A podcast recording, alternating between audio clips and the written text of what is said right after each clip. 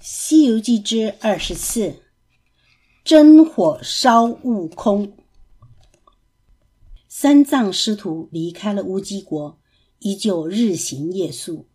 一天，又来到一座接天蔽日的高山前。师徒正惊叹这山的险峻，突见山里一朵红云直窜云霄。三藏跳下马，八戒握紧了钉耙，沙和尚抡起了宝杖。把三藏围在当中，红光里的确是妖怪。听说吃三藏的肉可以长寿，已在这儿等候多年。他见三藏身边有三个丑和尚跟着，知道不能强取，立刻落到山坡去。悟空见红云散去，以为是路过的妖怪，便请师傅重新上路。走了半里。听到喊救的声音，三藏说：“悟空呀，你去看看，是不是有人遇难了？”师傅万万不可！山里的妖怪叫人一声，人一答应，立刻就会死。悟空吓唬着三藏，三藏半信半疑，只得继续前进。哪知那叫声不断，而且一声比一声凄惨。三藏听了，心中不忍，再让悟空去看。悟空不管，只催促着赶路。三藏生气地说：“你怎么全没一点良心啊？”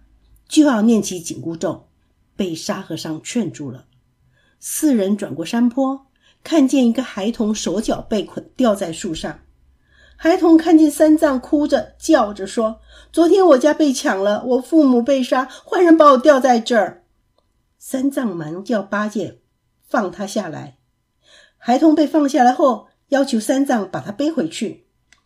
孙悟空自愿要背，妖怪使出了众身法，将假身变作了千斤重，压住了悟空，真身跳在了半空。悟空大怒，把假身往路旁的石头摔得粉碎。妖怪大怒，弄起了一阵旋风，立刻天昏地暗，飞沙走石。旋风过去了，三藏却不见了。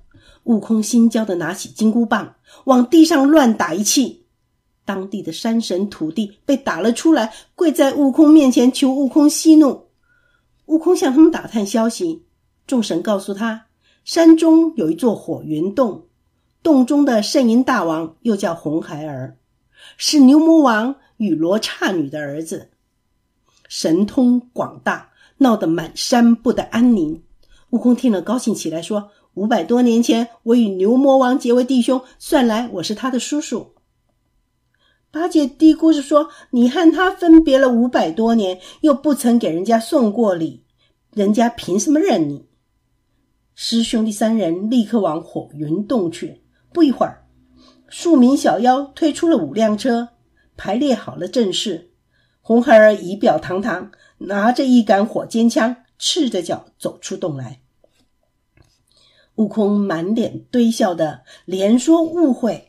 并说出他与牛魔王的关系，没想到红孩儿不理这一套，举起火尖枪就刺。悟空骂了句“小畜生”，与他打了起来。八戒见红孩儿全无攻杀能力，举耙来相助。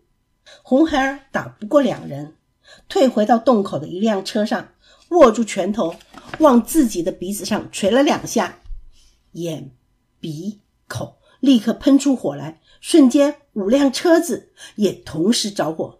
八戒见了，大叫：“逃啊！不然要烧成烤猪啦！”悟空冲入火中找红孩儿，红孩儿又喷了几口火。这是他在火焰山修炼三百年的三昧真火，无人能挡。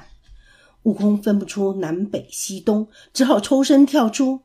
回去后，沙和尚说：“他用火，咱们就用水攻，如何？”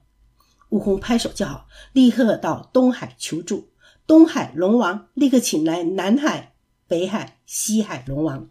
四海龙王率领兵将，跟随悟空浩浩荡荡来到了火云洞。